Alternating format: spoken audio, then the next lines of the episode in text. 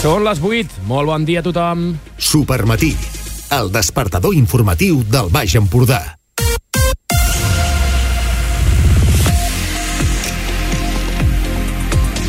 Hola, com esteu? Són les 8 del matí d'avui, que és dimarts 25 d'abril del 2023, dia que hem començat amb núvols, fins i tot alguna, alguna boira prima a primera hora del matí. Mm, sol difícil de veure avui, però temperatures que pujaran ben bé fins als 22 graus. Ara mateix tenim registres de 12 graus a Palafrugell, 12 a Sant Antoni i 12 també a Santa Cristina. En aquest supermatí, l'informatiu que fem conjuntament Ràdio Palafrugell, Ràdio Capital i en emissió amb Ràdio Bisbal, avui us explicarem un altre cop el dia de la marmota sembla això. Un altre xoc entre l'EMD de l'Estartit i l'Ajuntament de Torroella. Avui el tema és la Biblioteca de l'Estartit. Ara de seguida us explicarem què és el que ha passat. També parlarem d'un incendi que va haver-hi en una barraca a Sant Elma, Sant Feliu de Guíxols, dilluns al migdia i que ahir es va poder, de, uh, en aquest cas, apagar.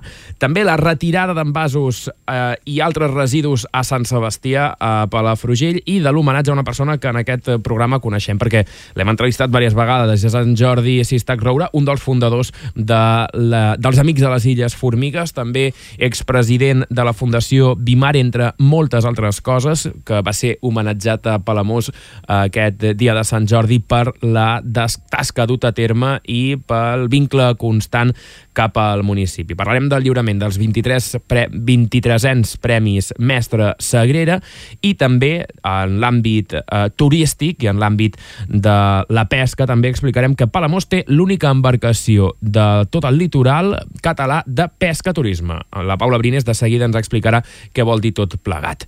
Tot això en aquest, en aquest supermatí d'avui. En què parlarem amb Xavi Serrat, que és un dels organitzadors de l'Onco Music Fest, que arriba aquest cap de setmana i té eh, Doctor Prats entre els caps de cartell. I com cada dimarts també parlarem de llibres amb la Maria Teresa Calabús de la llibreria El Cucut de Torroella. Abans, però, és el moment de saludar els periodistes que ens acompanyen aquest matí. Maria Alzina, bon dia. Hola, molt bon dia, Dani. Ferran Castelló, bon dia. Bon dia. Carla Saló, bon dia. Hola, bon dia. Falgas Sanyes, bon dia. Bon dia. I Paula Brines, què tal? Com estàs? Bon dia. Hola, bon dia.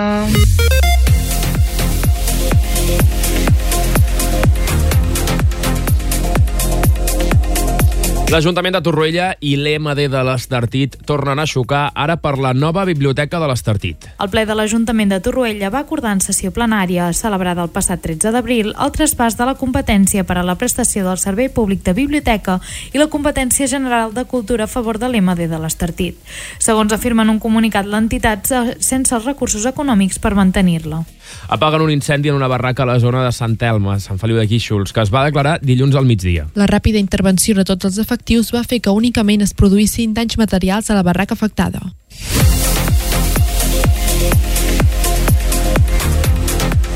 Es retiren envasos, residus tèxtils i de construcció a Sant Sebastià. Se n'ha encarregat una empresa de neteja especialitzada en treballs verticals i d'alçada per la complexa accessibilitat al lloc i la dificultat de la neteja. I dues not notícies al voltant del Sant Jordi. Precisament, Palamós va homenatjar Jordi Sistac Roura durant la diada eh, aquest cap de setmana. L'acte va permetre agrair la tasca duta a terme per Jordi Sistac amb un vincle constant i generós cap a la societat i al municipi i destacant el seu tarannà dialogant, obert i conciliador. I també en l'àmbit del Sant Jordi, Palafrugell va lliurar els 38 anys Premis Mestre Sagrera. El concurs, organitzat per l'àrea d'educació de l'Ajuntament de Palafrugell, busca que els alumnes de sisè de primària, quart d'ESO i segon de batxillerat duguin a terme un treball de recerca sobre un tema o un personatge relacionat amb la vila.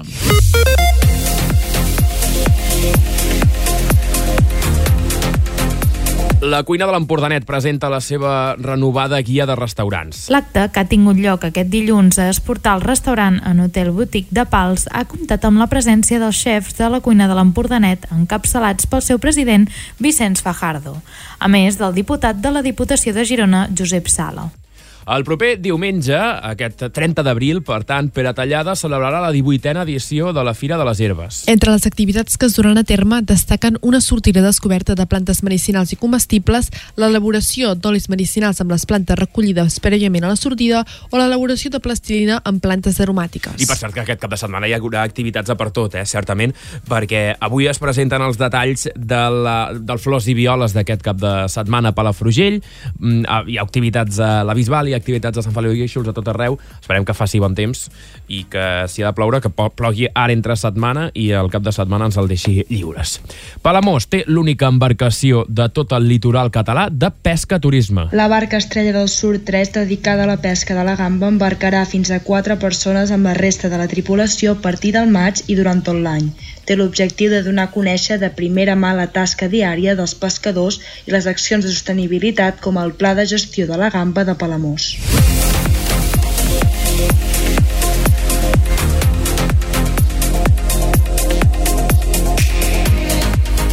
Quan són les 8 i pràcticament 6 minuts, en l'àmbit polític us hem d'explicar que Dolors Sobirana serà alcaldable de més opcions per ullar a les eleccions municipals d'enguany. Durant l'acte, la candidata va estar acompanyada per membres de la llista, alguns representants comarcals, candidats i candidates a l'alcaldia de diferents municipis del Baix Empordà i ciutadans i ciutadanes d'Ulla.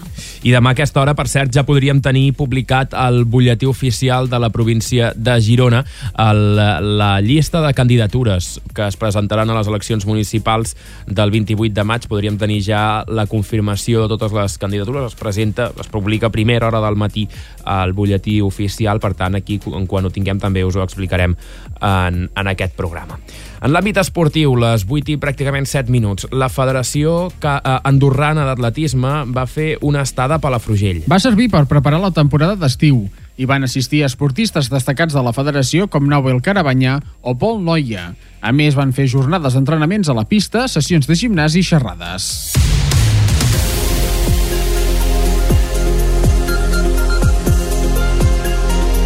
Aquestes són les notícies que ara avui ampliarem en aquest supermati. Com dèiem, també parlarem amb Xavi Serrat, organitzador de l'Onco Music Fest, que arriba aquest cap de setmana i que tindrà com a cap de cartell els Doctor Prats. Ara és el moment, però, de la previsió del temps amb en Marc Vilà. Bon dia. Bon dia. Quines novetats ens porta el temps d'avui? Començàvem la setmana i dilluns amb núvols baixos enganxats a les Gavarres. Avui el dia es desperta molt núvol a la comarca i amb boires bastant espesses a moltes poblacions costaneres. Com dèiem ahir, l'última setmana del mes serà la més variable de tot el mes, però serà molt càlida. Comencem, doncs, el dimarts amb el cel gens serè, molt ennuvolat, però serà una jornada que també ens planteja una tarda de núvols convectius, o sigui que el sol avui anirà escàs de veure.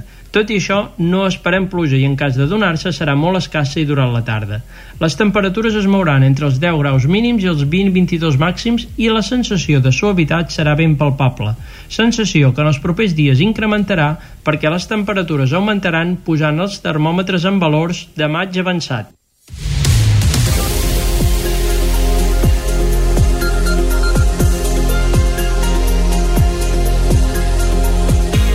I més enllà del Baix Empordà estan passant coses, per exemple, que Catalunya demana la retirada de la mascareta als centres sanitaris, farmàcies i residències. La Generalitat considera que ha arribat el moment de retirar aquestes eines en llocs on encara són obligatòries i restringir-ne l'ús a concrets, a casos concrets. Des del 8 de febrer recordem que ja no cal portar mascareta al transport públic, però es manté la indicació als centres sanitaris, farmàcies, dentistes, residències de tercera edat i sociosanitaris. D'aquesta manera, cal portar-ne quan es va a l'hospital al CAP, al dentista, a la farmàcia, a centres de reproducció assistida o d'interrupció voluntària de l'embaràs. També als geriàtrics, en el cas de treballadors que estan en contacte amb els residents o en els visitants quan són a zones compartides. Ara Salut planteja que la mascareta s'utilitzi quan sigui necessari, segons ha explicat a TV3 la secretària de Salut Pública de la Generalitat, Carmen Cabezas. Això vol dir que se la posin les persones que tinguin símptomes de malaltia respiratòria, si s'ha d'atendre una persona més vulnerable a la Covid o bé el als treballadors sanitaris de les unitats de malalties respiratòries. En el cas de les urgències, dependria. Si si uh, s'està atenent una persona vulnerable, greu, potser sí que seria lògic portar-ne, deia Carmen Cabezas. En canvi, a traumatologia o en persones joves potser no seria necessari. Carla, Clara Ponsatí ja és a Brussel·les des d'ahir al matí. Va plantar el Suprem, diu, per mantenir la dignitat del Parlament. Poc abans de les 11 del matí, l'hora en què estava citada al Suprem, ahir al, ahir al matí, entrava al Parlament Europeu. Per tant, no va anar a declarar davant del jutge Pablo Llarena una estona abans també ho confirmava el seu advocat Gonzalo Boye deia que eh, vol mantenir la dignitat del Parlament i que la obligació de declarar eh, que li havia imposat Pablo Llarena doncs, diu era il·legal. Tres falangistes detinguts al cementiri on han enterrat les exèquies de Primo de Rivera. Les restes del fundador de la Falange, José Antonio Primo de Rivera, ja són al cementiri de San Isidro, a Madrid, i van arribar ahir al migdia procedent del Valle de los Caídos, el que ara s'anomena Cuelgamuros. L'esperaven unes 200 persones seguidores, de, segons les agències, seguidores de la falange. Quan el cotxe fúnebre el traslladava, que el traslladava va arribar al recinte, hi va haver moments de tensió i enfrontaments amb la policia que van acabar amb tres detinguts simpatitzats, simpatitzants de la falange detenen cinc activistes per ruixar amb pintura negra les seus de PP i PSOE a Madrid. Els dos partits ja ho han condemnat, mentre que l'organització Futuro Vegetal ho ha reivindicat, acusant-los de ser els responsables de l'espoli i la contaminació de l'aigua. Anar de vacances una setmana a l'any és impossible pel 30% dels catalans, segons l'IDESCAT. Un 30,9% no es van poder permetre fer una setmana de vacances fora de casa l'any passat, segons mostra l'enquesta de condicions de vida. També va créixer l'any passat les persones que no podien pagar les despeses de casa, incloses les hipoteques. Si el 2019 eren un 8,2%, l'any passat pràcticament es van doblar, tot i que els tipus d'interès encara no s'havien enfilat. Una altra dada que va en augment són les persones que diuen no poder fer-se càrrec de despeses imprevistes de 800 euros. Són el 34,8% el 2022 enfront del 32,9% l'any anterior i circula en camió borratxo i rascant amb la paret d'un túnel a tota velocitat a la Garrotxa. Els Mossos d'Esquadra van detenir aquest camioner al municipi de les Preses. Va passar dimarts passat a la xarxa viària de la Garrotxa. Els agents van aturar el vehicle quan circulava zigzaguejant pel punt quilomètric 43 de la C152 al municipi de les Preses. Quan li van fer la prova d'alcoholèmia, l'home va donar pràcticament quatre vegades més de l'alcohol permès. I també han enxampat dos cops en 3 minuts un motorista circulant a 200 km per hora a Maials. Els Mossos d'Esquadra han, han denunciat el conductor d'una moto que van enxampar diumenge dues vegades en 3 minuts circulant per la C12 al Segrià a més del doble de la velocitat permesa. La primera va ser de 208 km per hora a les 10 i 19 minuts del matí i passats 3 minuts, a les 10 i 22, van tornar-lo a enxampar en el mateix punt, en direcció contrària a 199 km per hora. L'home té 44 anys i és veí de Lleida.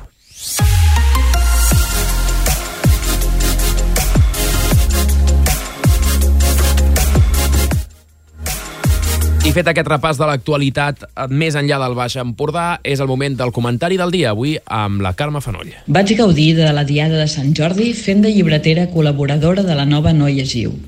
Va ser un plaer ajudar el Xavier Vidal i la seva tropa alhora que vaig poder recuperar el plaer de fer antropologia empordanesa. Entre llibre i llibre de la parada de Can Mario, també vaig acceptar la invitació de Ràdio Palafrugell per fer un debat d'una horeta al voltant de la cultura palafrugell. I érem l'artista Ciril Torres, l'Anna Aguiló, en Francesc Montero, directora sortint i director entrant de la Fundació Pla, i una servidora, que té el cor a Palafrugell, el cap a la UPC i el cos a la, a la SET. Per resumir les nostres conclusions i per adreçar-les als futurs responsables polítics locals, vam, d'una banda, reivindicar una regidoria pròpia i enfortida de cultura. Vam fer el desideràtum de donar espai a la creació i explicar la vila d'una forma menys economicista i més conscient de la importància que centres com la Vila Cases o el Museu del Suro arrelin més en les dinàmiques de Palafrugell. Vam conjurar-nos per treballar més i millor plegats, reivindicant iniciatives potents, com l'empenta a Ràdio Palafrugell, tot fent evident que sense una educació i una cultura més fortes no gaudirem d'una població més acollidora ni d'una millor qualitat de vida. Feliç post Sant Jordi a tothom i ara sí, sortim a comprar llibres. Gràcies, Carme Fanoll. Ja estem a punt d'arribar a un quart de nou del matí. Obrim ara sí l'informatiu amb totes les notícies de tot allò que està passant al Baix Empordà.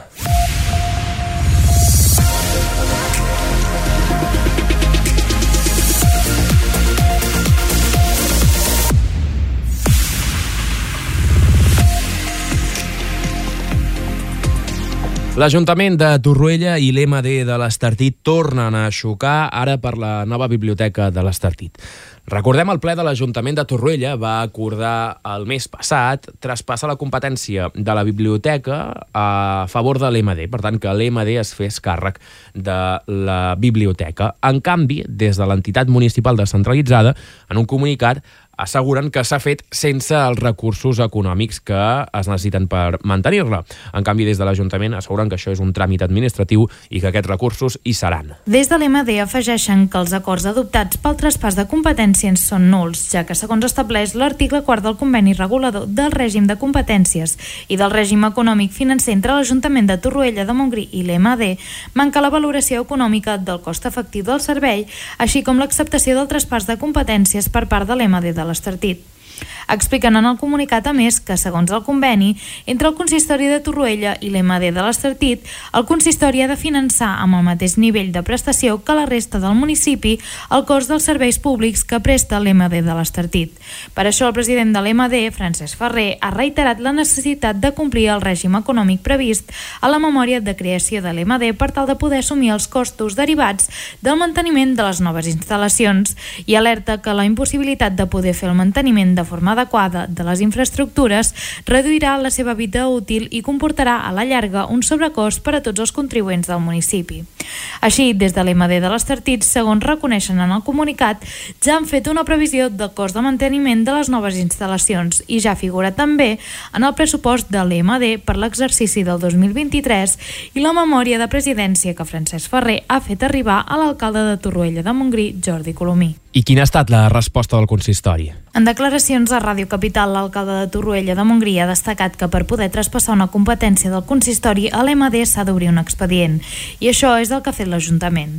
També recorda que una competència no es pot transferir sense que l'altra part l'accepti. Però nosaltres hem començat l'expedient aquest, ara l'MD eh, ha d'acceptar-ho o no, ells han demanat que hi hagi una valoració econòmica d'això, evidentment l'Ajuntament ja l'està fent, aquesta valoració, uh -huh. i en el moment que l'acceptin, que pot ser d'aquí dos mesos, tres mesos, quatre mesos, cinc mesos, quan, quan s'accepti per part de l'MD, doncs ja hi haurà aquesta consignació econòmica de traspàs de la competència, com es fan amb totes les competències.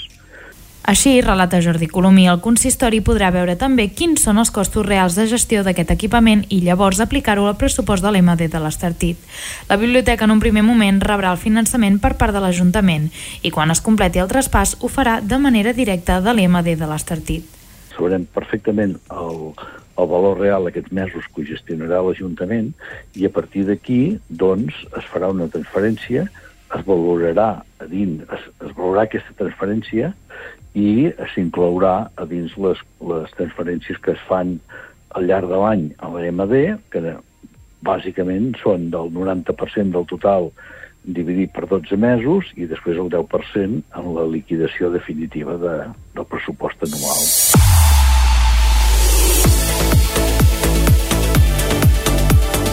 Els bombers i la policia local de Sant Feliu de Guíxols i també els Mossos d'Esquadra aturen ràpidament un incendi que es va declarar ahir al migdia en una barraca de la zona de Sant Elm. L'incendi es va declarar ahir dilluns a dos quarts de tres de la tarda a la zona boscosa del Monticalvi. La ràpida intervenció de tots els efectius va fer que únicament es produïssin danys materials de la barraca afectada i sortosament no es van registrar danys personals ni tampoc va afectar la zona extensa boscosa immediata. El foc va quedar apagat en pocs minuts. I es neteja l'entorn del far de Sant Sebastià de residus d'envasos lleugers i de vidre, així com de residus tèxtils i de construcció. Se n'ha encarregat una empresa de neteja especialitzada en treballs verticals i alçada per la complexa accessibilitat al lloc i la dificultat de la neteja.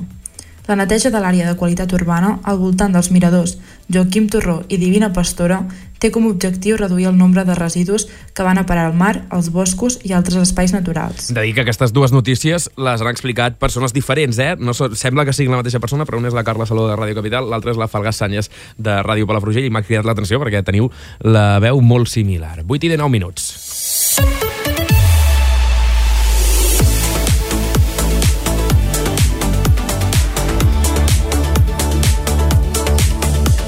L'equipament cultural i gastronòmic de l'Espai del Peix va acollir aquest eh, diumenge, que era 23 d'abril, el dia de Sant Jordi, l'homenatge a Jordi Sistaki Roura.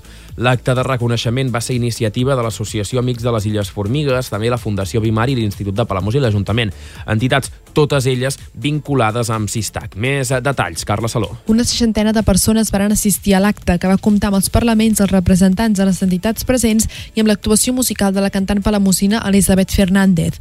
L'alcalde de Palamós i en nom del municipi va fer lliurament a Sistac d'una placa commemorativa de l'acte. Els presidents de l'associació Amics de les Illes Formigues i la, la Fundació Guimar, el director de l'Escola d'Educació Especial Palau de Girona, usuaris responsables de Centre Oxalis i la directora i un exprofessor de l'Institut de Palamós van agrair-li el seu tarannà, treball i implicació, fent-li entrega de diversos obsequis, així com d'un ram de flors que van lliurar a l'exposa de l'homenatjat, Mani Àngel Serra. Sistac, de 78 anys, ha tingut i té una trajectòria professional i associativa que l'ha portat a vincular-se amb entitats locals, l'administració municipal o estaments del poble, mitjançant els quals ha treballat en diversos projectes des del vessant polític, soci social o mediambiental. En la seva etapa professional com a mestre va estar vinculat a centres munitius del municipi de la comarca i en la seva darrera etapa va ser professor de llengua i literatura castellana a l'Institut d'Ensenyament Secundari de Palamós. També va ser regidor del consistori municipal de l'any 1990 1991 al 1999 i primer síndic municipal de Greuges de Palamós 11 anys, de 2005 a 2011. Homenatge més que merescut a Jordi Sistac Roura.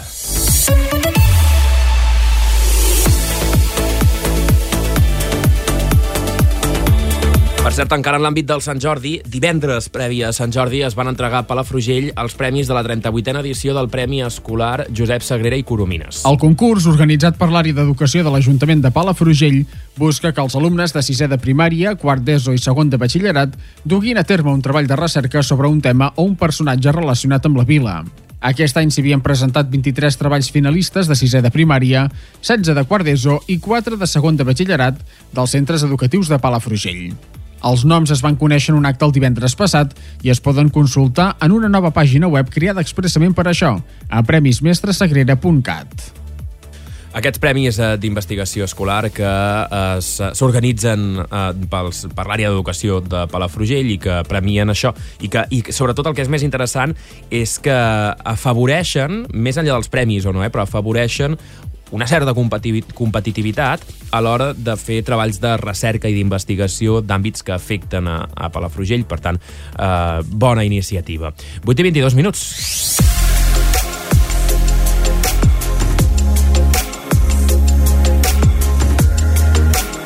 Ja està disponible la renovada guia de restaurants de la cuina de l'Empordanet. És la guia que recull tots els restaurants que formen part d'aquest col·lectiu de la cuina de l'Empordanet, restaurants de qualitat, de, del, sobretot del Baix Empordà, tot i que algun hi ha també d'altres zones, però sobretot del Baix Empordà, um, i que està disponible a molts àmbits de casa nostra, sobretot a les oficines de turisme, perquè els turistes, però també nosaltres, la gent d'aquí, puguem conèixer quins restaurants hi ha al nostre entorn, què és el que ofereixen i eh, això, quines ubicacions tenen. Aquesta presentació va tenir lloc ahir a Esportar el Restaurant, a, a Pals, i va comptar amb la presència dels xefs de la cuina de l'Empordanet, encapçalats pel seu president, Vicenç Fajardo, i també el diputat de la Diputació de Girona, Josep Sala. Respecte a la darrera edició de la guia de la temporada passada, hi ha canvis en la major part de les fotografies que conformen la guia. Tot i això, una de les altres novetats és que els membres de la cuina de l'Empordanet llueixen la nova indumentària de l'associació en color blau marí. Vicenç Fajardo també ha destacat la rellevància que prenen els caps de cuina i de sala respecte a l'edició passada, donant continuïtat a l'aposta per reivindicar i dignificar els professionals de sala als restaurants. Bueno, una de les novetats més grans és que cada vegada estem fent més èmfasis amb el tema de la sala, vull dir, mirant de fer-los molt més visibles als caps de sala dels restaurants, perquè la gent se'n recordi que hi ha una professió que és poder uh, dominar o atendre la gent a fora de, dels nostres restaurants i que els, els caps de sala en aquest cas són un fet fonamental dintre de, de lo que són els nostres restaurants. No? Així, la cuina de l'Empordanet és un dels atractius més potents a l'hora de desestacionalitzar un sector que es basa sobretot en el turisme a la temporada estival. Vicenç Fajardo reconeix que la gastronomia és un dels factors amb els quals una comarca com el Baix Empordà ha de jugar a l'hora de millorar el turisme durant l'hivern bueno, nosaltres apostem perquè la gent pugui vindre a casa nostra uh, durant l'hivern, que ja ho sabem que és molt més difícil, però jo crec que gràcies al producte, a la temporalitat i la, la, les estacions en general, nosaltres podem fer una cuina que, que, que sigui el prou provable perquè la gent ens vingui a veure durant, durant la temporada d'hivern, no? que també és molt important, a part de, evidentment, la temporada d'estiu que ja la coneixem tots. La guia, que està editat en dues versions, una en català i francès i l'altra en castellà i anglès, serveix per donar a conèixer i promocionar els 13 restaurants que integren el col·lectiu. A més, la publicació de la cuina de l'Empordanet també és una eina útil per als informadors turístics de la zona, ja que es distribueix en oficines de turisme i altres punts d'informació. En aquest sentit, cal dir que la guia no només està pensada de cara als visitants i turistes, sinó que també per la gent local amb l'objectiu que ho gaudeixin dels establiments de més prestigi i renom del territori.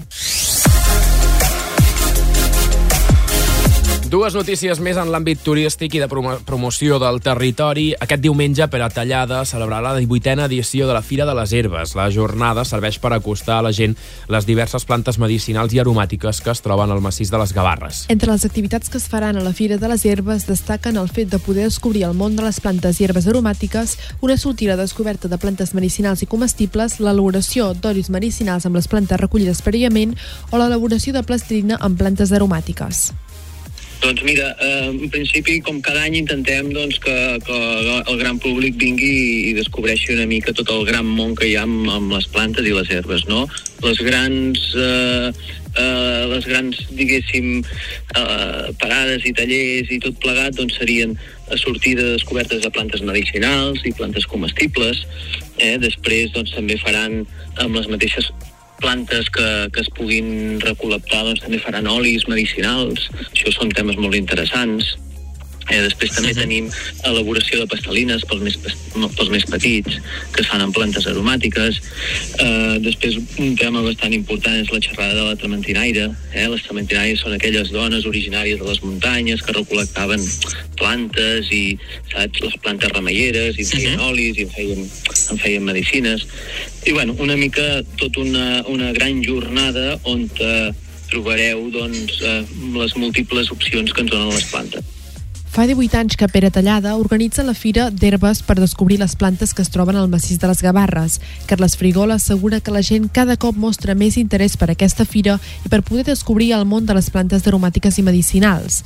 Tot i que esperen recuperar les xifres prèvies a la pandèmia, el regidor de Forallac assegura que prioritzen donar una bona qualitat a la fira que no pas comptar la quantitat de persones que hi assistiran. Uh, sí, però jo, jo, jo és el que et deia una mica, no? Crec que hem, ens hem de promocionar, ho hem de fer-ho bé, uh, hem de donar una bona qualitat, però ja no és l'objectiu, no? Buscar quantitat de gent, sinó que la gent que vingui uh -huh. ho gaudeixi, ho disfruti i després doncs, també hi ha molt, molts altres dies per poder venir al nostre poble, per allà del nostre municipi fora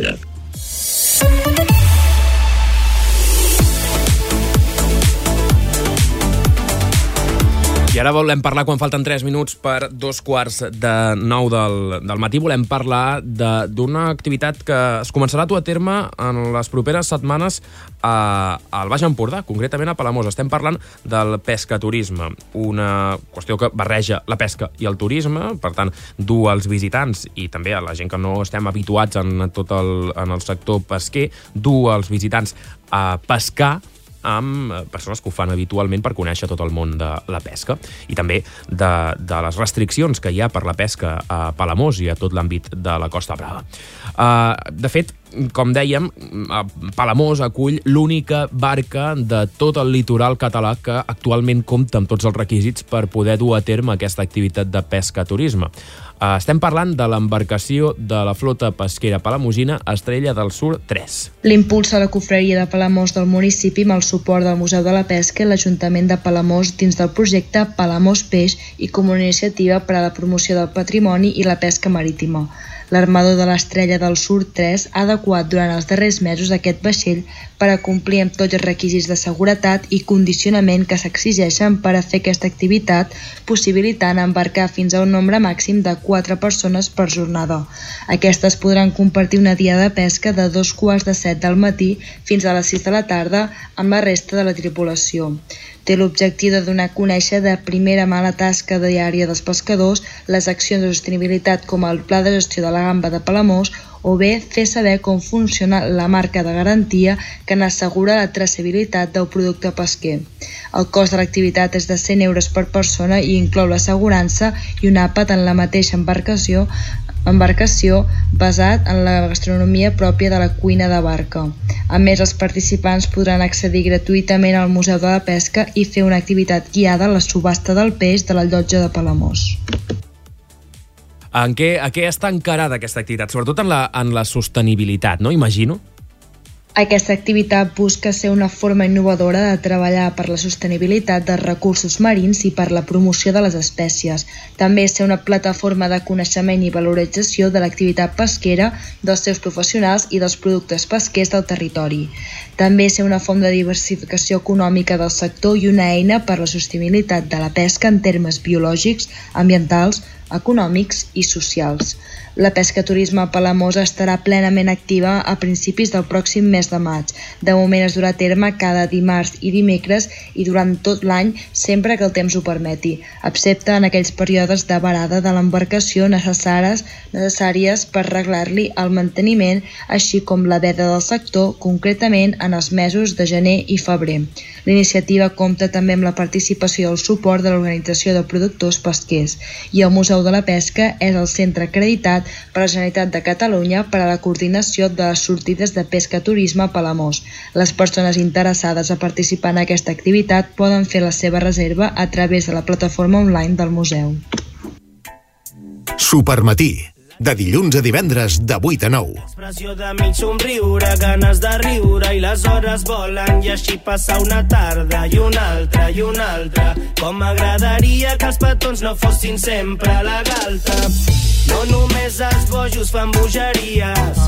Si et digués que m'agrades ja ho sabries i això no passa tots els dies. Alguns dies paties, d'altres són galimaties. Vull trobar-te totes les teves pigues. Som Aquest cap de setmana, dissabte 29 i diumenge 30 d'abril, torna l'Onco Music Fest, una de les festes solidàries del Baix Empordà. Concretament serà al Palau Firal de Sant Antoni de Calonja. Aquest any celebrant la segona edició amb artistes com Doctor Prats, Maria Jacobs o Carlos Selecta. Per parlar-nos una mica de l'edició d'enguany, ens visita el Supermatí un dels creadors i organitzadors de l'Onco Music Fest, que és en Xavi Serrat. Bon dia, senyor Serrat.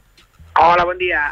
Aquest any teniu una, un cartell amb artistes variats, noms destacats com Doctor Prats, que són els que estem escoltant de fons. Eh, Ha estat fàcil escollir, convidar els artistes en l'edició d'enguany o què? Bueno, això ens comporta molta feina, la veritat, i estem molt contents de que tots vulguin venir a col·laborar amb nosaltres. És una, a la fi és una causa important. Ara he entrat a la pàgina web, 4 dies, 9 hores, 57 minuts i 57 segons per aquest Encom Music Fest. Nervis o què? Està tot llest? Ara ja és la recta final, allò esperant que tot funcioni, que tot vagi bé, molts de nervis. A banda dels artistes que hem mencionat, Doctor Prats, Maria Jacobs, Carlos Selecta, quins altres noms podem trobar al cartell? Després tenim també en Litus en companyia, vull dir que és un, és un artista aquí de Palamós, vull dir que pot tocar amb diversos artistes convidats d'ell, vull dir, és una Mhm. mica sorpresa. També tenim la Dama, la Mitjanit, l'Orquestra Mitjanit, és una, una orquestra bastant coneguda. Mm -hmm. Tenim la Mandy Rules i la Covers Band de Palamós. Mm -hmm. Molt bé. Um, de, de fet, ara, abans, ahir parlava amb un dels uh, membres de, de Covers Band uh, que, que participa i treballa a Ràdio Palamós i ens en comentava que també hi serien i vaig dir, mira, doncs hi, hi anirem, a veure. Um, Explica'ns una mica el, el què ja l'hem explicat, el quan, l'on i el com. Com uh, uh, la gent com, com pot uh, trobar les entrades. Bueno, les entrades es poden trobar via web, que seria més fàcil si ve gent de fora i així, val? A la, a la, a la nostra plana web de, de l'Oncomúsic és pel dia 29 i 30 d'abril, les entrades són per als dos dies, i després hi ha els concerts, diem, des de que comencem a obrir les portes allà a les 6 de la tarda amb els superherois, fins a Carlos Selecto trobaràs tota la secció de, de grups musicals. Per tant, els, els superherois és a les 7, Doctor Prats a, la, a dos quarts de 12. Les ent... No, aquest any incorporem a les, o sigui, a les 8 quarts de 9 Sí, exacte, sí, sí, sí. Litus a fora al carrer, que hi ha les food trucks, hi ha bé. escalèstics, hi haurà diverses activitats a la, a la, a la part de fora del recinte firal. Uh -huh. I així també en un ambient a l'hora de sopar. Uh -huh. Uh, I després això, uh, els Dahmer, a la mitjanit, Carlos Selecta fins a ben entrada a la nit, uh, però el que em Correcte. deies, hi ha, hi ha diversos escenaris. Hi ha, o sigui, hi ha tres escenaris actius Molt el bé. dissabte. Molt bé. Um, I després diumenge, no? També diumenge mm, al, al matí migdia, en aquest cas. Ah, exacte, obrirem les portes allà a les 10 i mitja, més o menys, fins a cap a les 3 de, de la tarda. Molt bé. I uh... això comporta amb, amb els food trucks, hi haurà màgia, tallers infantils, ideant, vull dir, hi ha una mica escalèstrics, Uh -huh, molt bé. Uh, perquè, uh, corregeix-me eh, si m'equivoco, les entrades són per dissabte? Uh, per dissabte només? Són, o sigui, l'entrada uh, val pels dos dies, dissabte Val. i diumenge. Val, perfecte. En aquest cas. Molt bé. Um, com dèiem, l'Onco Music Fest ja té, el, el, té la, la primera partícula, és Onco, uh, per tant, entenc que tot això organitzat i a favor de l'Onco Lliga, no? Correcte, el 100% va destinat a Oncolliga, Uh -huh. a Girona. Um, L'any passat també teníeu l'opció de la fila zero, aquest any també la podem tenir per la gent que vulgui participar però no hi pugui anar? Exacte, es continua tinguent la fila zero. Uh -huh. Um, Explica'ns una mica, perquè dintre de tot l'àmbit de, del que són els festivals, que ja comencen a aparèixer, segurament el vostre és uh, dels primers, ara potser ja ha començat l'Ítaca, però vaja, la cosa va, va arrencant, però vosaltres us distingiu sobretot per, per això, per aquest fet de la, de la solidaritat, no? que és un, és un festival de primer nivell amb artistes que segurament seran a molts festivals aquest estiu, però que en aquest cas organitzat per una entitat com és l'Oncolliga. Exacte, nosaltres, o sigui, tot això, vull dir, ho vam planejar de ser-ho aquestes èpoques, Sant Jordi, principi d'estiu, i així no ens solapem amb festes majors d'aquí bastant local. Digue-li la, la de Palamós, la de Calonja, Palafrugell, la Bisbal, vull dir, ho separem una mica de lo que és la típica festa major amb un festival solidari. veient el cartell també veiem això, una combinació de programació més familiar um, per, per famílies i després uh, per, actuacions per, per joves, no? per, per, per més joves, per, uh, per persones de més de mitjana edat. Uh, com ha estat aquesta confecció del cartell i per què aposteu per aquesta combinació? S'aposta per la combinació perquè, com que és tot destinat per una fundació i viscut en primeres persones l'enfermetat, doncs que en qualsevol moment una persona, en qualsevol tipus de discapacitat, pugui venir. Enfermetat, vull dir, està tot mm, preparat perquè tothom pugui assistir. Encara que siguin aquells 10, 10 minutets que et pots aixecar, doncs tires endavant i vaig amb la família a disfrutar. Ho hem dit que hi ha, hi ha, certs, hi ha punts de venda també a banda de les, de les entrades online, si, si no m'equivoco, i que, que, com dèiem, en el cas d'internet es poden comprar ja a, a oncomusicfest.org.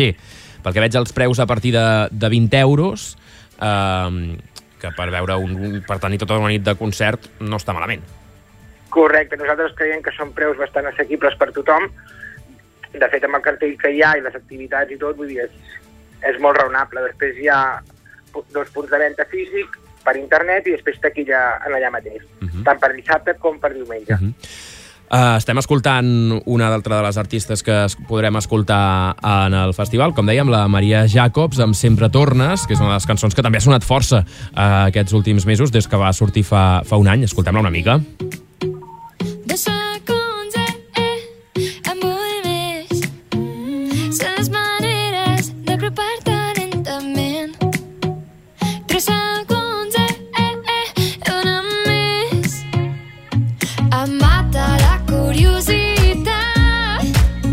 Com dèiem, és la segona edició de l'Oncomusic Fest, va, va arrencar l'any passat. Uh, ens pots explicar una mica com, va, com vau decidir organitzar aquest festival? Com va néixer? Bueno, va néixer, com, com deia, arrel d'una malaltia, a veure què es podia fer per poder ir a les famílies. Perquè consideràvem que moltes coses són esportistes i nosaltres molt esportistes no som. Sí, clar, és que jo crec que l'On- l'On- l'Oncolliga ja eh, està fent de tot. Jo crec que li faltava un festival, no? Eh, Exacte, i a partir d'aquí vam dir, ostres, què podem fer en el sentit que hi pugui anar-hi tota la família, tant una persona gran, un nano petit, un de mitjana edat, vull dir, un nano amb discapacitat en cadira, vull dir, o sigui, que, que sigui tota la infraestructura aquesta, no? que no sigui anar a córrer, en bicicleta, el que sigui, sinó que puguis assistir-hi. està, ben, està ben buscat perquè a mi, a mi personalment eh, és més fàcil que em trobeu a l'Oncomusic Fest que a l'Oncotrail participant-hi, eh? Correcte. Trobareu, si em perdo, em trobareu abans a l'Oncomusic Fest. Um, pel que fa a, la, a, a, a on es destinen els diners, hi, hi ha alguna acció en concret que ens pugueu explicar que s'ha pogut dur a terme uh, gràcies a la recaptació de l'any passat, que no sé si teniu xifres de quina va ser la recaptació de l'any passat o quina s'espera per aquest any, o és directament per l'activitat general i que tots coneixem de l'Oncolliga? O tot va destinat, el 100% va destinat a de Girona. En aquest cas, l'any passat es van recaudar, al final no vam arribar als 25.000 euros, però estaven allà 24 i pico. Uh -huh. Val, déu nhi entenc, entenc que la- la- l'aspiració ara mateix és poder arribar a això i que també que l'Onco Music Fest es- es, s'estableixi ja com un dels primers festivals de la temporada a, a l'Empordà, no? Correcte, la idea és una mica aquesta. Uh -huh. um, quins uh, reptes suposa l'organització, però ja, ja pel que fa a l'organització d'un festival com aquest, i també com és que vau decidir fer-ho a, a Calonja, si, si aquí heu tingut col·laboració amb l'Ajuntament. De fet, nosaltres som d'aquí de, del municipi, vam parlar amb tots els grups polítics en el seu moment, tots ens van obrir les portes per igual, vull dir, no hi havia diferència de colors, i això és el que tenim molt clar, que és un festival benèfic, no hi ha color per ningú. Fantàstic. Doncs hem parlat d'aquest uh, Onco Music Fest que mm, torna aquest cap de setmana. Hi ha alguna, per, per la gent que, ja hem dit, eh, la gent que hi vulgui anar i que encara no tingui les entrades a oncomusicfest.org, però per la gent que tingui entrades i, i, i que hi vulgui anar, um, hi ha alguna recomanació a nivell de- d'això, de, de, de com assistir, aparcaments, eh, si cal ser-hi amb temps, etc. De fet, el que és el tema aparcament està bastant bé perquè allà on està situat tenim una bona esplanada per aparcar, però que dius, eh, majoritàriament la gent va vinguent aviat per poder sopar a les 8 de la tarda en allà, a part dels que vinguin a veure els superherois, poden venir abans, aparcar, sopar, i és, està, és bastant pràctic, Mm. en general. Perquè ens deies eh, que hi haurà, hi haurà food trucks, que això en un festival és important per poder mm, combinar-ho tot, no? sí, Molt bé. és una combinació general. Clar, correcte. Doncs hi ha alguna cosa més que ens vulguis afegir? Alguna recomanació més en l'àmbit d'això, del, de l'Onco Music Fest? No, la veritat que pugui venir el màxim de gent possible, disfrutar-ho. L'any passat va anar molt bé, va ser un àmbit molt agradable i esperem que aquest any torni a ser igual o superar-lo. Fantàstic, doncs hem parlat amb en Xavi Serrat, que és uh, un del, membre de l'organització de l'Onco Music Fest. Que vagi molt bé. Per cert, ara mira, estava veient, a partir de les 10.30 diumenge, el Mac Nil, eh, que, que l'altre dia l'escoltava, que li feia una entrevista, um, que fa uns anys era el nen que feia de Mac i ara de nen ja no en té res, vull dir que ara No ja és un, ja. ja és un, un mag inflables també diumenge, per tant també activitat vermut musical, per tant activitats per, durant tot el dia. Uh, Xavi Serrat, moltes gràcies i que tinguis molt bon dia i que vagi molt bé aquesta, aquest Onco Music Fest aquest cap de setmana. Moltes gràcies. Sempre tornes quan ja no hi ha res a fer. Molt bé, doncs uh, fins aquí aquesta entrevista. Ara tenim un parell de notícies més i de seguida parlem de llibres.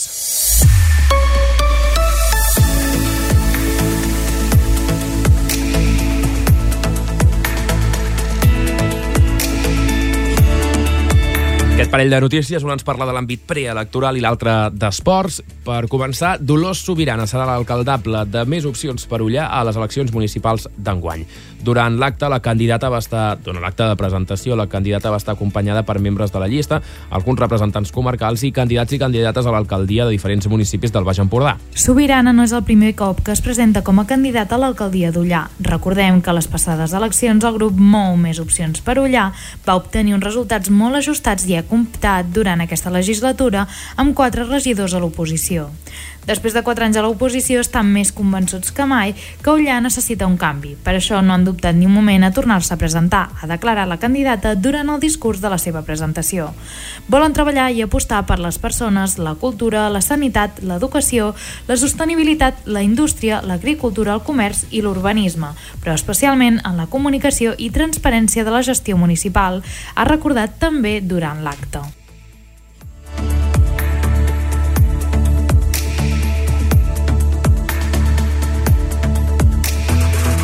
I ara passem als esports.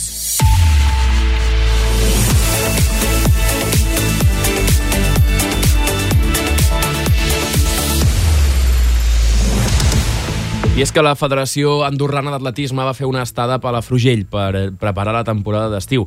I van assistir esportistes destacats de la federació com Nahuel Carabanya o Pol Noia. Van ser jornades d'entrenament a la pista, sessions de gimnàs i xerrades.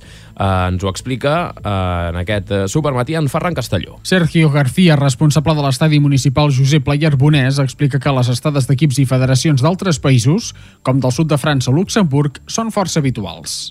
i ven a fer doncs, una estada, una petita pretemporada que preparen la, la, la temporada per la pista a l'aire lliure. Mm. I aquí, com el clima és l'idoni per practicar, doncs, eh, i la pista eh, recent està inaugurada, García explica que als matins les instal·lacions solen estar força lliures pels equips estrangers i a la tarda es comparteixen amb els equips locals. Afegeix que normalment les estades són d'atletisme, tot i que també se n'han fet d'altres esports a Palafrugell.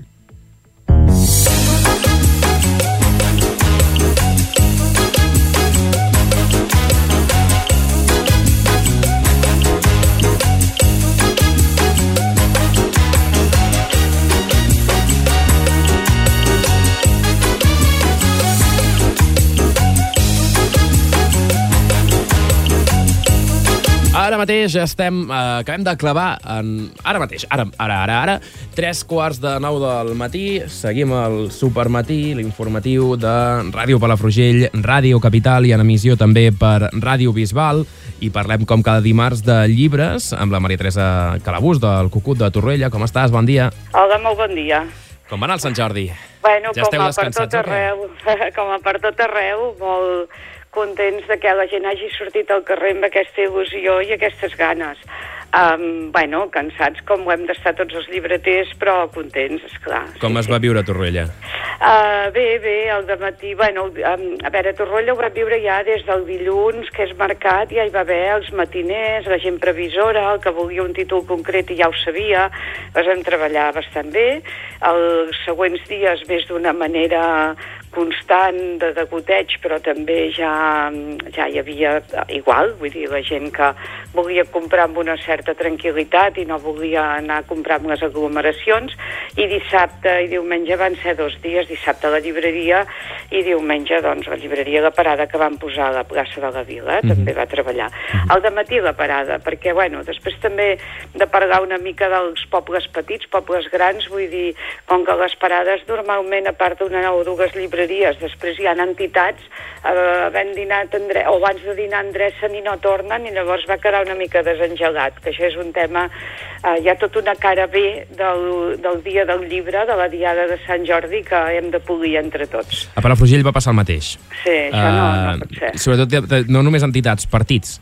Sí, sí, Els sí. partits sí. polítics al migdia, i a Palafrugell encara quedava una, alguna entitat a la tarda, però Mm. sobretot partits polítics que ocupaven bona part de la plaça, Sí. doncs eh, van marxar. Clar, llavors la van buidar i ho varen desengegar. I llavors els que queden, queden separats i desengelats. Correcte. Bueno, hi ha d'haver una, hi ha d'haver un compromís i s'ha de fer des de, des de l'àrea de cultura de cada municipi i quan hi ha uns horaris i hi ha una proposta, doncs s'ha d'aguantar. Uh, I que, I que potser valdria més la pena, és que jo vaig pensar el mateix a Palafrugell, valdria la pena segurament, doncs, si la previsió és que les entitats marxin al migdia, doncs, eh, escolta, mm, posem els llibres i les roses junts i que, i que quedi en un mateix espai, Sí, que no quedi sí. ara aquí un, aquí l'altre. Exacte, o sigui, s'ha de tenir aquesta, tot això previst, perquè vull dir, no, no, això no, no pot ser, vull dir, ja prou difícil que és que un dia festiu la gent d'un poble petit de menys de 10.000 habitants o 20.000 es quedin en el poble, ja només falta que a més a més quedi, quedi tot així um, a mitges tintes, no? Això s'ha de, de treballar bé. Us va ploure la tarda el diumenge? Sí, però estàvem molt preparats, ja havíem muntat la parada amb un plàstic a sota els llibres per poder després com, com fer un llibret de plàstic, saps? O sigui, ens penjava ja el plàstic per dintre la parada per poder-ho plegar, perquè com que la previsió era de molestar quatre gotes però no de ploure fort, doncs eh, en previsió d'això vàrem anar preparats. També he de dir que Tarrolla des de fa uns 4 o 5 anys es posen carpes i clar, tens una carpa amb sostre i a més a més una parada per una mica preparada i això bueno, doncs va, ens va permetre parar aquell cop. Però bueno, després ja és igual que poguéssim continuar despatxant i, i destapant els llibres, vull dir, després va quedar una horeta d'això, una horeta dels, dels, dels que bueno, anaven a veure si hi havia ambient però que tampoc no, no varen trobar prou motius per, per quedar-se a la plaça. Ja, ja, ja, ja, ja, ja ho entenc. Mira, a, a, a Palafrugell eh, no ens va ploure, però jo veia els núvols i pensava, ai, la Teresa, ai, que els hi deu estar plovent. Figueres va, va, va ploure fort.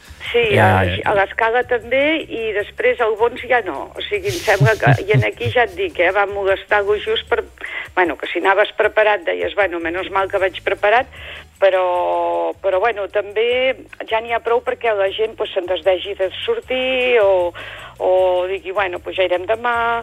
En fi, tampoc no cal que en plenem el carrers de gent, com es veia a les imatges de Barcelona, perquè no estic segura que sigui uh, el més... Que, que això sigui senyal d'èxit, sinó que hi ha aquell perill de morir d'èxit. Mm. O sigui, tota la gent que no es pot acostar a les parades no crec que se'n vagi cap a casa gaire content No. d'haver estat mig trepitjat i de no haver arribat ni a veure un llibre.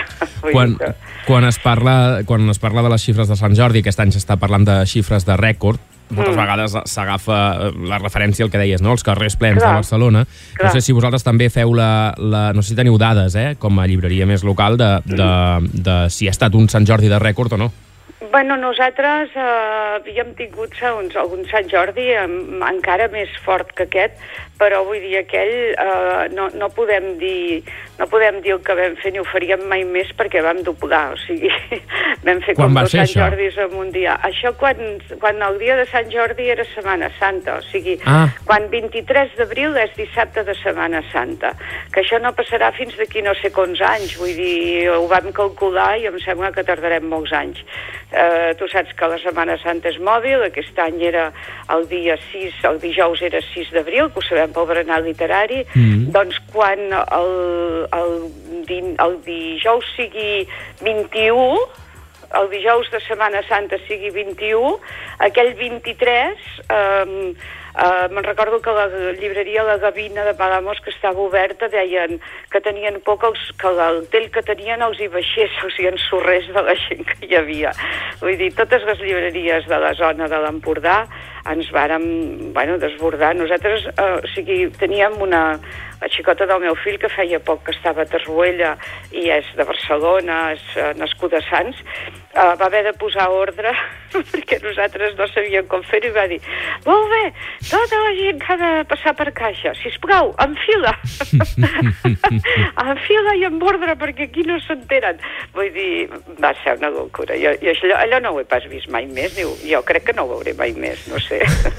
En tot cas, si, més enllà de Setmana Santa, eh, si hem de decidir entre un Sant Jordi en cap de setmana o un Sant Jordi entre setmana, sempre de la vida entre setmana i en aquí t'agraeixo molt la pregunta perquè em sap molt de greu que la diada de Sant Jordi i no la festa de Sant Jordi, la diada de Sant Jordi és el que és gràcies a les escoles obertes tot el- tot el- l'any, gràcies a la gent que estan a les altres empreses, ajuntaments oberts. Tu ara imagina't, només per un moment, eh, que Sant Jordi fos festiu sempre. En el moment en què aquesta feina que han fet els mestres, aquesta feina cultural que ha transformat el Sant Jordi en una diada, amb aquestes ganes d'anar a buscar el llibre pel teu company de feina, la rosa per la teva, jo què sé, mestra, el, aquesta, això que s'ha fet cada dia, cada dia, dies de cada dia, no hagués arribat a ser un costum com és ara el diumenge, que vàrem poder viure aquest diumenge. Aquest diumenge, si ara fos festiu Sant Jordi sempre més, amb 4 o 5 anys ens ho carreguem. I les Rambles de Barcelona, en comptes d'estar com estaven, ho estaria a PortAventura d'aquesta manera. Perquè ja tothom sabria que és festa. O sigui, que ningú es pensi que un Sant Jordi diumenge, com el que vam viure aquest diumenge passat, es mantindria si Sant Jordi fos festa. I comencem a pensar en la cultura, si plau, i no tant amb la pela, que ja ens comença a tocar de rumiar una mica. Vull dir, sé que hi ha hagut gent molt important en el gremi que ha pregat de ser festa per Sant Jordi i jo m'he horroritzat. Vull dir, amb 36 anys de llibreria, cada 5 o 6 anys hem de sentir la mateixa barbaritat. Un il·luminat que ens parla de que Sant Jordi hauria de ser festa. Perdona, eh? però ja veus com ho porto tot Sí. el cor. Vull dir, és que em desespera. Imagi us ho heu imaginat? Els mestres, tan o sigui, les escoles tancades, tots els, eh, tots els negocis al teu costat tancat, totes les botigues del carrer tancades i una llibreria d'un poble de 5, de 6, de 8.000 habitants intentant mantenir obert, què farà aquella llibreria en aquell poble? És que això segurament molt, no es té prou en compte, però, Però- quan jo penso en el Sant Jordi de quan era petit, un, un, a banda després de sortir de l'escola i anar a veure, anar a comprar algun llibre, el, el, el que era més xulo era sortir de classe, anar a Exacte. veure les parades, veure que què et les trobaves... mestres et fessin ser conscient d'un tip, d'un títol, d'un llibre, Mhm. que parléssiu d'una obra, que haguéssiu fet una redacció, que jo que sé, que hagués participat en un concurs, però és que tot això que s'han currat els mestres sempre, se no, no els hi reconeix ningú. Ara fem festa. Vull dir, és que jo no ho entenc, no ho entenc. és que jo, jo, jo no ho puc pas entendre. O sigui, com abans de ser llibreters, vull dir, ara què som, que venem botifarres o què? és que no... I que es pensa que Sant Jordi és el que és perquè el llibreters obrim?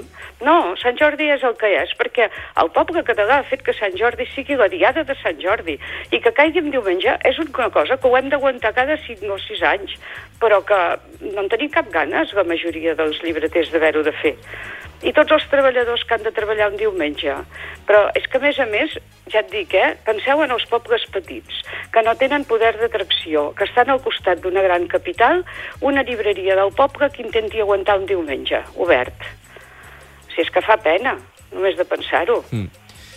A nivell dels més venuts, tenim les, les dades de, i la, la, el rànquing de tot Catalunya. Hi ha alguna cosa que tu des de la llibreria t'hagi sorprès? Bueno, nosaltres, la nostra, el nostre orgull i la nostra satisfacció és que hem aconseguit el nostre, eh, la, la, la, la il·lusió de que en Vicenç Pagès fos l'autor més venut al Cucut, i així ha sigut, sobretot amb l'assaig amb Canadiana. Eh, en cap cas hem venut més eh, al Garça i en Saga Martín i tal, tot i que també us hem venut i us respectem molt, però nosaltres l'escriptor que més ha venut a Tarrolla ha sigut Vicenç Pagès i Jordà. Mm -hmm. Molt bona notícia, doncs. sí, ja que gràcies. destinàveu el Sant Jordi a això i que Sí. això que la gent hagi respost de l'homenatge d'aquest eh, torroellenc que ens va deixar ara fa uns mesos, doncs mira. Sí, sí, sí, això s'ha aconseguit, sí, estem molt contents.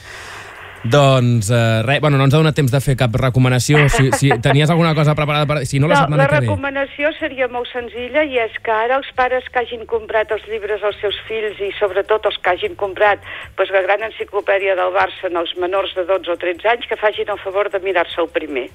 Només això, que, Que- un llibre no és Ah. un llibre adequat a tothom sempre i que Home. hi pot haver vocabularis, comentaris Mala, o mala idea comprar un llibre de la sotana a un... No sé. Bueno, eh, nosaltres n'hem venut, vull dir... Eh, no n'hem venut, perdona, ens n'han comprat. Val? Llavors, aquest, eh, i a nosaltres hi ha moltes parades, o sigui, hi ha hagut nens que han vist el llibre, jo vull aquest, i se l'han emportat. Llavors, l'únic que dic és que... I tindran una sorpresa aquests nens i aquests Bueno, pares. pues que els pares se'l mirin primer només això, vull dir, no, no, res a dir, eh? Vull dir, el llibre Que- és el que és i, avis, i no, qui avisa no és traïdor. I que són, i Però- que són molt bons, els de la sotana. Exacte, són, són molt són bons. molt bons, Tant el molt bons. podcast eh, com, com el llibre segur que és boníssim, però per un Tots cert han, públic. són molt divertits, però vull dir que el fet que un nen sàpiga llegir no vol dir que el que li donin sigui adequat. això, jo, només jo això. només vull pensar Penso que és una recomanació bastant bona. en el vocabulari i l'imaginari que anirà agafant aquest nen si comença a llegir i mirar la sotana. Doncs eh, ja t'asseguro jo que ampli, ampli. Molt bé, doncs res, escolta, Sant Jordi de la- de l'any que ve, en dimarts. El dimarts, sisplau, ajudeu-nos a recuperar la diada de Sant Jordi. Que és el que deia que serà segurament, es, es parlava molt del, del Sant Jordi, de la normalitat, que ja ho havia de ser el de l'any passat, va ploure, sí. aquest any era diumenge, el, realment el Sant Jordi de la normalitat serà l'any que ve, que serà entre setmana i serà dia de treballar i, I més- i quan treba, després, quan sortim de treballar, anar a buscar llibres. Sí, i a més vull dir, siguem responsables i conscients de que hi ha tota una Catalunya que no és Barcelona, si plau, i que necessiten mantenir el seu territori. Vull dir, el Sant Jordi laborable cadascú té el seu client i aquest és el que es mereix. Mhm. Eh, que aixeca la persiana cada dia, doncs home, deixeu-li fer el Sant Jordi a casa Parlàvem seva. amb, amb en Xavier Vidal de la No llegiu Mediterrània, que han obert eh, ara Sí. fa res, i que deia és el meu primer Sant Jordi com a llibreter fora de Barcelona i estic flipant. Clar, Clar, s'ha de, de tenir en compte això. Molt bé, doncs res, Maria Teresa, gràcies, que tinguis eh, molt bona setmana i parlem dimarts que ve. molt bé, gràcies que a vosaltres. bé. Bon dia, adéu-siau. Adéu.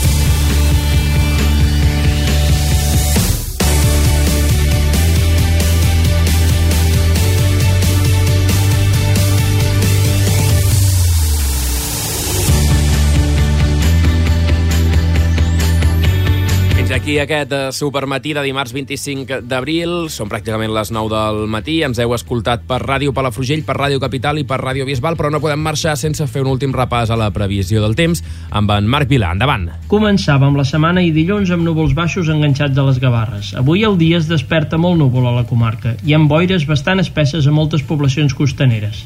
Com dèiem ahir, l'última setmana del mes serà la més variable de tot el mes, però serà molt càlida. Comencem, doncs, el dimarts amb el cel gens serè, molt ennuvolat, però serà una jornada que també ens planteja una tarda de núvols convectius, o sigui que el sol avui anirà escàs de veure. Tot i això, no esperem pluja i en cas de donar-se serà molt escassa i durant la tarda. Les temperatures es mouran entre els 10 graus mínims i els 20-22 màxims i la sensació de suavitat serà ben palpable. Sensació que en els propers dies incrementarà perquè les temperatures augmentaran pujant els termòmetres en valors de maig avançat.